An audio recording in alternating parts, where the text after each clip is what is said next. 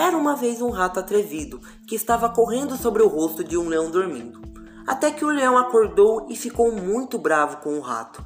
Pegou-o com raiva e, quando estava prestes a matá-lo, o ratinho pediu com piedade: Senhor leão, se puder poupar minha vida, eu juro que retribuo sua gentileza. O leão, achando graça e mesmo sem acreditar, deixou que ele fosse embora. Alguns dias depois, um grupo de caçadores capturaram um leão, amarrando com fortes cordas no chão. O ratinho, reconhecendo o rugido dele, veio e roeu a corda com os dentes. Ele liberou, exclamando: Você riu de mim, achando que nunca poderia ajudá-lo, mas aqui está.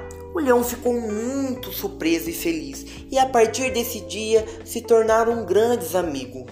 A moral da história é: independente do tamanho ou da força de alguém, não se deve desprezar ninguém.